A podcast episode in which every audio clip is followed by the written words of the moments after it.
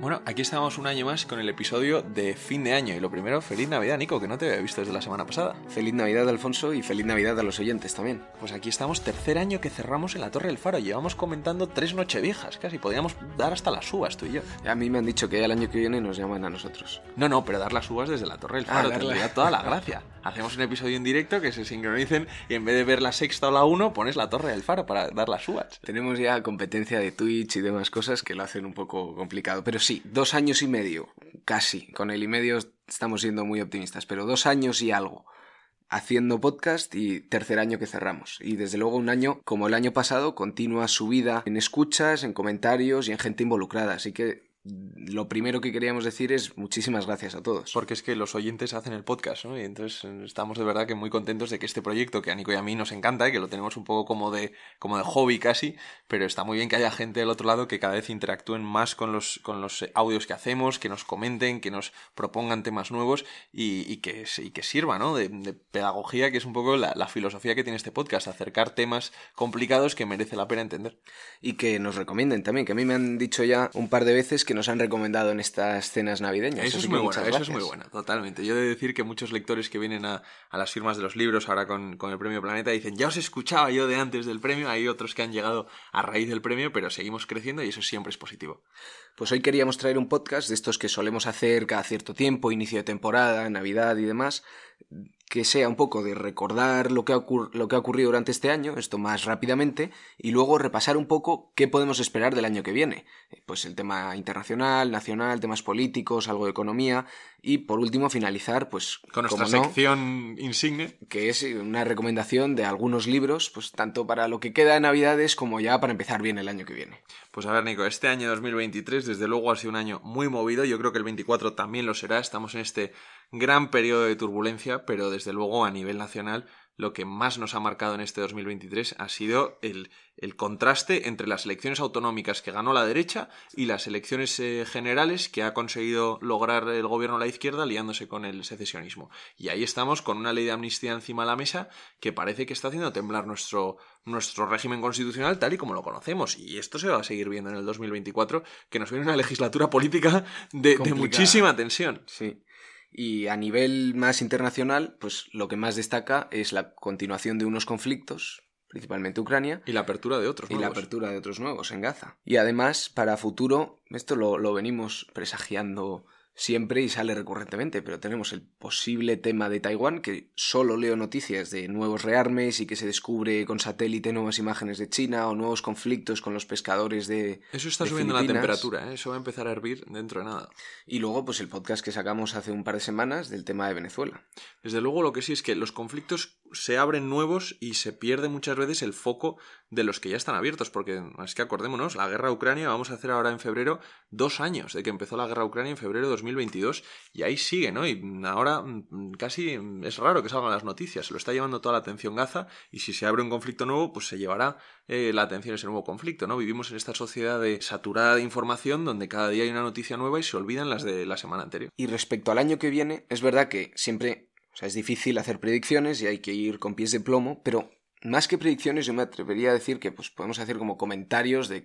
¿De qué creemos que nos viene? Claro. Bueno, pues es una predicción. y Bueno, sí, pero, claro, no, pero no somos casandras de la vida. Esto es pensar un poco dónde podemos ir, porque también son un poco los temas de los que iremos hablando. Sí, eso, los podcasts que más o menos tenemos pensados pues para los primeros meses a la vuelta, pues primer trimestre más o menos, o los que tenemos en mente. Desde luego hablaremos de turbulencia en el sentido político y en el sentido económico. Nico, ¿cómo nos viene la economía en el año 2024?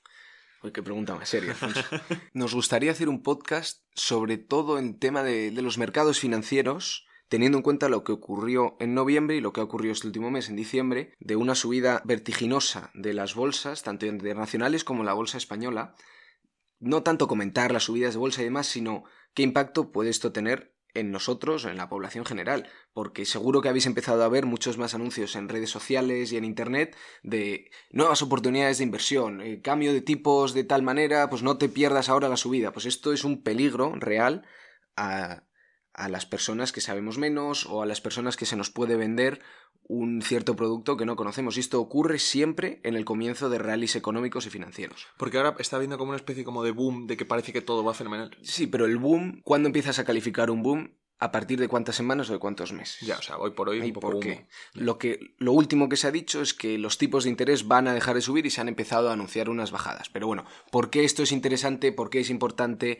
¿Y qué es lo que ha ocurrido? Es algo que a lo mejor tratamos en algún punto. Y desde luego lo que tienes mucho que ver con el, con el sentido internacional de también cómo se mueve la, la política económica internacional y la, y la, política en general. Porque ahora, por ejemplo, que ha ganado eh, Milei en, en Argentina, ¿no? Una política económica eh, neoliberal eh, y habla muchísimo de la dolarización de la economía y el impacto que esto puede tener, los impactos que esto puede tener sobre Argentina. Pero esto a mí me gustaría que lo explicaras, porque oímos dolarización de la economía, el puesto que ocupa Argentina en la economía mundial.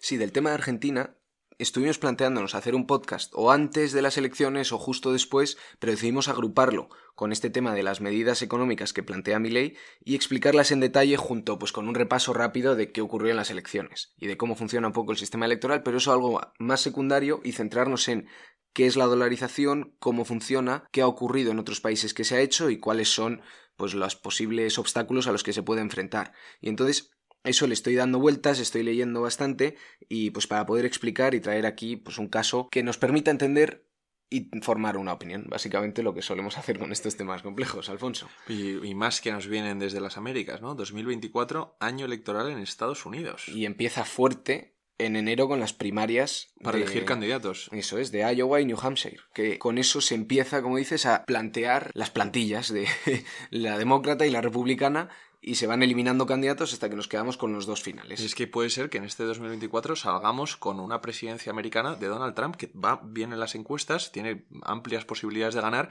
Bueno, habrá que ver primero si es designado candidato el Partido Republicano, pero parece que parece que todo apunta a que lo va a ser, ¿o no? Lleva mucha ventaja sobre la que ahora parece ser que está cogiendo más fuerza, que se llama Nikki Haley. Y también habrá que ver qué candidatos hay en el lado demócrata, porque Joe Biden se ha propuesto repetir como, como candidato a las elecciones, pero es verdad que está mayor, que su eh, popularidad no pasa por su mejor momento, igual hay otro candidato demócrata que plantea una alternativa. habrá que ver. Fuerte resistencia, fuerte resistencia interna, pero tampoco hay otras alternativas. Es que no, han aparecido, ¿no? Porque Donald mm. Trump sí, sí llevamos tiempo sabiendo que hay nombres, pues eh, eh, Santis, Haley, que también Cheney, la hija del, anterior vicepresidente con, con, Bush hijo. O sea, ha habido nombres en esa corte republicana que podían plantear cosas alternativas a Trump, pero no sucede lo mismo con tanta virulencia en el lado demócrata. Habrá que irlo viendo, porque esas elecciones en América sabemos que son determinantes, todo lo que sucede en Estados Unidos se contagia al mundo occidental y, también vamos a tener elecciones, viene un año de elecciones que vamos a estar haciendo podcast electorales uno detrás de otro, porque vienen elecciones en la Unión Europea. Que eso, eh, bueno... La gran desconocida. La gran desconocida, ¿no es verdad? Las elecciones europeas muchas veces es verdad que baja la participación porque es una especie como de elecciones que no va tanta gente a votar, pero son importantes. Nos podemos ver con un, un Parlamento Europeo de composición distinta y sobre todo con una Comisión Europea, que es el gobierno de la Unión Europea, eh, igual de signo distinto. Ahora mismo con Ursula von der Leyen es del Partido Popular Europeo y de los Socialdemócratas, pero igual cambia esa, esa coalición y dado como estamos en España con la ley de amnistía, yo prestaría mucha atención a lo que pueda suceder en la Unión Europea.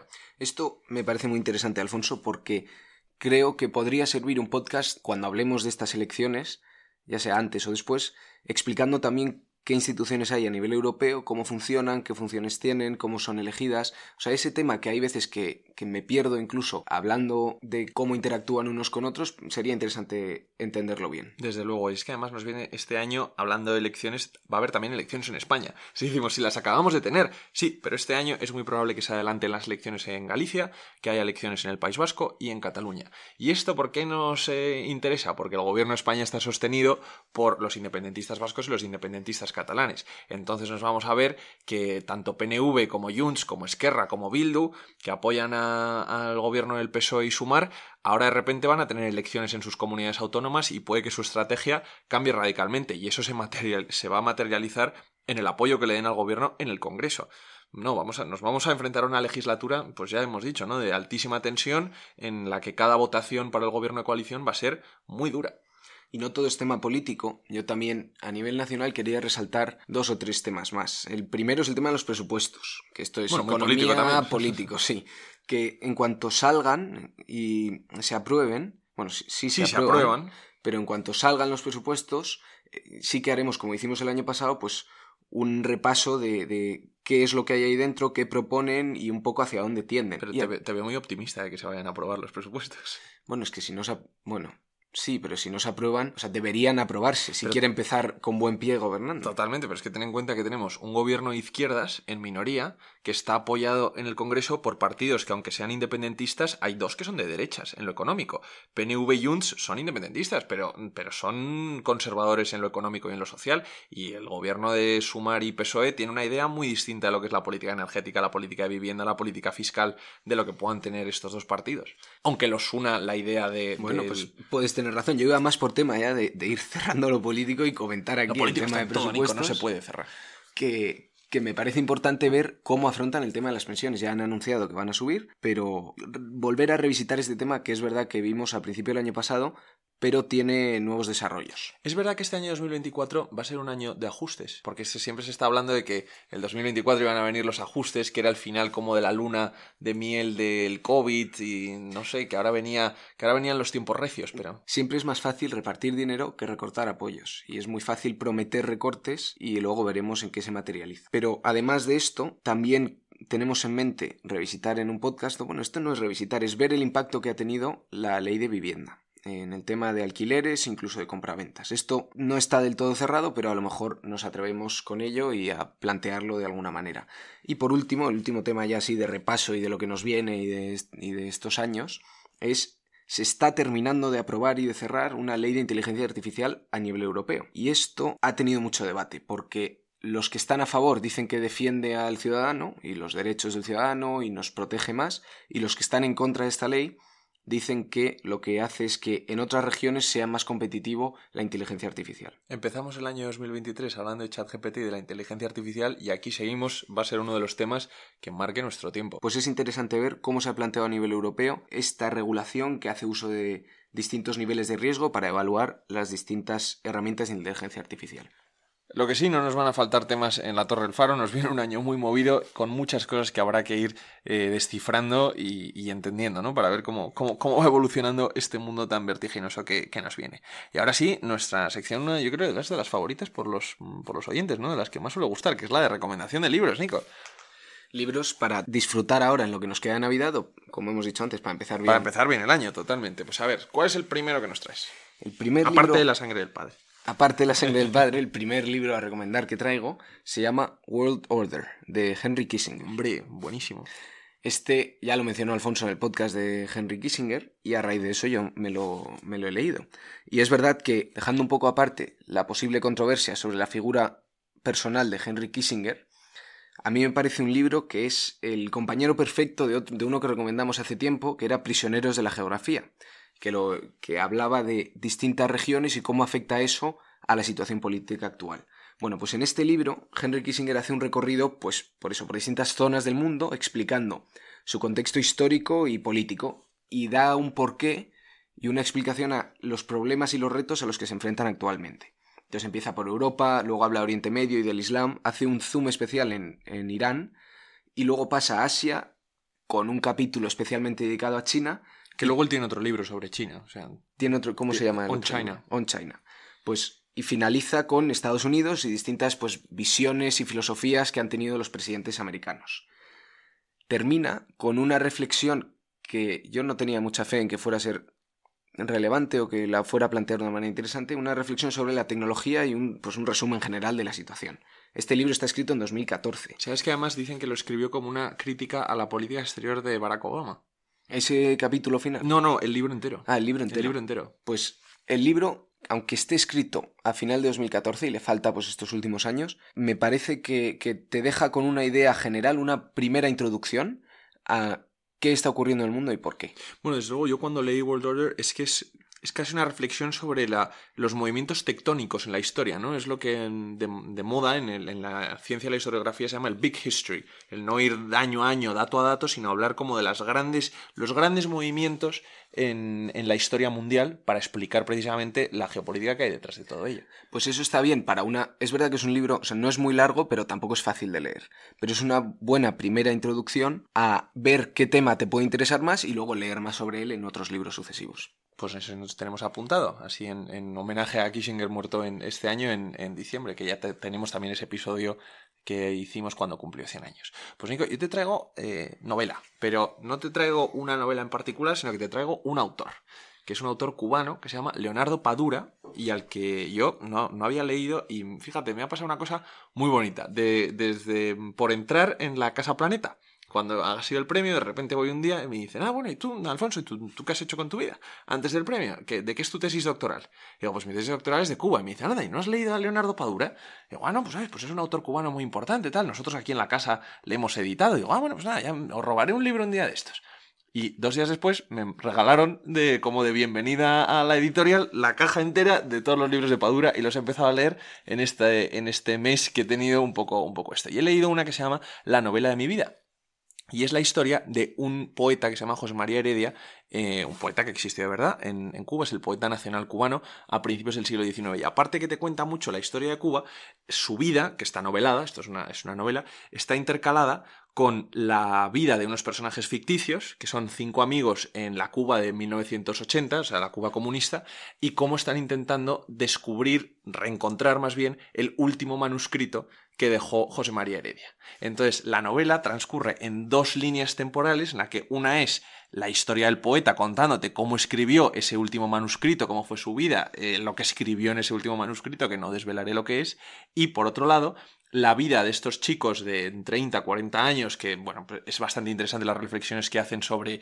las decepciones de la vida, como de jóvenes todos querían ser escritores, pero de repente les viene, pues, pues lo que es la vida, ¿no? Las vicisitudes de, la vida y además del, del, régimen comunista, pero cómo se reencuentran tanto tiempo después con la intención de seguir la última pista que han encontrado hacia el manuscrito del manuscrito perdido de José María Heredia. Y es una novela entretenida en que tiene este misterio de a ver dónde está el manuscrito, a ver si lo encuentran, pero luego también tiene, a mí me ha parecido muy interesante las reflexiones que hacen, pues de, pues eso, ¿no? De las decepciones de la vida de estos chicos que querían ser escritores y luego no lo consiguieron, cómo van persiguiendo el manuscrito casi como un santo grial de, de la escritura, como si eso les fuera a devolver la inspiración. Me ha gustado mucho, pero la cosa es que Padura, esta es una novela como metaliteraria, ¿no? Es una novela sobre literatura, pero tiene muchísimos libros, muchísimos libros, y os invito a que echéis un vistazo a su colección porque tiene una colección de, también de, novela policíaca, ¿no? Con su detective, la serie de Mario Conde, se llama así su detective, que es, eh, ha sido hiper reconocida. A Padura le dieron el, el Princesa de Asturias, no sé si en el año 2014 o en el 2015. Pero es un autor que yo recomiendo porque para mí ha sido mi descubrimiento de este año. Pues la tercera novela que traemos aquí a recomendar, bueno, es tercer libro, segunda, novela es, se llama Novela de ajedrez de Stefan Zweig. Ah, preciosa. Y esta está escrita en 1941. Y lo bonito de esta novela, bueno, aparte de que fue un regalo a Alfonso de cumpleaños, es que es una novela que es muy corta, son apenas 93 páginas en la edición que tengo yo, que engancha muy fácilmente y ayuda pues a eso, a reenganchar a alguien a la lectura, es un buen regalo así. Eh, lo has dicho perfectamente, no, eh, no, se me había ocurrido. Es el libro perfecto para reengancharte a la lectura si llevas un parón de, de, algunos meses que no has leído, es un libro perfecto para eso, es verdad. Porque no te da ninguna pereza leerla al ser tan cortita y entra de lleno en la acción. Trata si hablo mucho sobre lo que trata, me como la trama. pero narra la historia de un encuentro en un crucero entre un campeón mundial de ajedrez y un grupo de aficionados pues, que le reconocen y le convencen a jugar una partida. Y entonces entre estos miembros del grupo pues interrumpe de repente la partida un personaje con unas formas un poco extrañas y que de una manera un tanto brusca dice, bueno, pues moved esta otra pieza. Y ya está, lo dejo ahí. Dejo ahí el misterio porque la historia de este personaje misterioso, que es lo que se cuenta en el libro. jugar al ajedrez fenomenal. Es lo que se cuenta en el libro y de una manera muy concisa, muy interesante, muy rápida y muy bonita, te cuenta una historia que merece la pena leer. Stefan Zweig es otro de esos autores, yo es de mis autores favoritos y novela de ajedrez no sé si es su última su última novela, porque en 1941 Stefan Zweig se suicidó poco después con, su mujer en, Petrópolis porque él era austriaco y salió huyendo de, los nazis, que la Alemania nazi conquistó Austria, y se suicidó pensando que los nazis iban a, iban a ganar la guerra y iban a dominar el mundo. Es un pedazo de autor para, para, los que ya habéis leído novela de ajedrez, que es una que mucha gente ha leído, pero todas las biografías históricas de Stefan Zweig, la de Fouché, que creo que la recomendamos aquí en una ocasión, eh, María Antonieta, y luego también sus novelas, es un grandísimo autor. Y no hace falta saber nada de ajedrez para leer la novela, a pesar del título. Totalmente. O sea que no se eche eso para atrás. Bueno, y la última que traemos. Ah, traes una, tercera. Traigo una tercera. que Nico, Nico es un lector eh, eh, incombustible. Pero esta la leí hace tiempo y me ha costado traerla porque sea que a lo mejor Alfonso pues me das una colleja. ¿Por qué? A ver, ¿cuál es? El título de esta novela es Guerra Mundial Z, de Max Brooks. Entonces no tiene nada que ver con todo lo, que recomendamos, pero Esta me la leí hace tiempo y, trata pues de cómo se enfrenta el mundo a una, a una plaga zombie, a una infección zombie. Y entonces, pues claro, aquí viene el... Pues, esto no tiene nada que ver con otros libros que hemos recomendado, pero a pesar de que veo la cara con la que me miras. No, ¿sabes por qué tengo esta cara, Nico? Porque no he leído la novela, pero sí he visto la película. Bueno, pues la película no, no está basada en la novela, a pesar de tener el mismo título, y la película es relativamente mala. Así como el fallo que hicimos con Napoleón, pues esta película también es muy mala. Eh, el libro este plantea de una manera un tanto distinta la idea del apocalipsis zombie. Y a mí me consiguió enganchar de primeras. Entonces no tiene nada que ver con la idea de un protagonista pegando tiros, que va sobreviviendo, rescata a su familia y encuentra una cura o no. Y, y como decimos, es, es el argumento de la película y no tiene nada que ver. Bueno, pues esta novela se plantea como una serie de entrevistas que va haciendo un periodista después del apocalipsis. Y entonces explica cómo en distintos países pues se enfrentaron a los problemas que iban surgiendo, cómo ignoraron los signos iniciales, cómo se adaptaron a una explosión de casos y cómo pues consiguen o no dar la vuelta al conflicto. Estamos hablando de zombies, ¿verdad? Estamos hablando de zombies. Es que te ha tenido un eco, ¿lo has oído? Un eco de explosión de casos que se pudo contener, ah. cómo en distintos países se fue haciendo una forma de otra. Bueno, es que te cuenta aspectos muy interesantes de cómo se toman las decisiones a nivel gubernamental, de pues esta población no, no merece la pena salvarla porque es demasiados recursos, eh, cómo se toman las decisiones a nivel militar, cómo se reajusta la economía, es una economía de subsistencia y cómo organizan pues la sociedad y, y cómo se reconstruye una sociedad pues diezmada y devastada. Tiene temas políticos en el sentido de cómo se relaciona pues militares renegados chinos con el gobierno chino, qué pasa en la Estación Espacial Internacional, qué ocurre en zonas de Brasil alejadas de la mano de Dios, pues es un tema que los zombies es como un actor secundario y lo que importa es las personas y las relaciones entre las personas, cómo se enfrentan a lo desconocido. Es una novela que de nuevo engancha increíblemente. Oye, Nico, pues igual me la leo, ¿eh? Una novela de zombies, Alfonso. Me, has, medio convencido, me la has vendido muy bien. Bueno, Guerra Mundial Z, ¿de quién es el autor? Max Brooks. Oye, pues, pues no te digo yo que no volvamos después de Nochevieja y yo me la haya leído, ¿eh? Bueno, pues ya veremos, Este año 2024 es que va a traer muchos cambios, creo yo.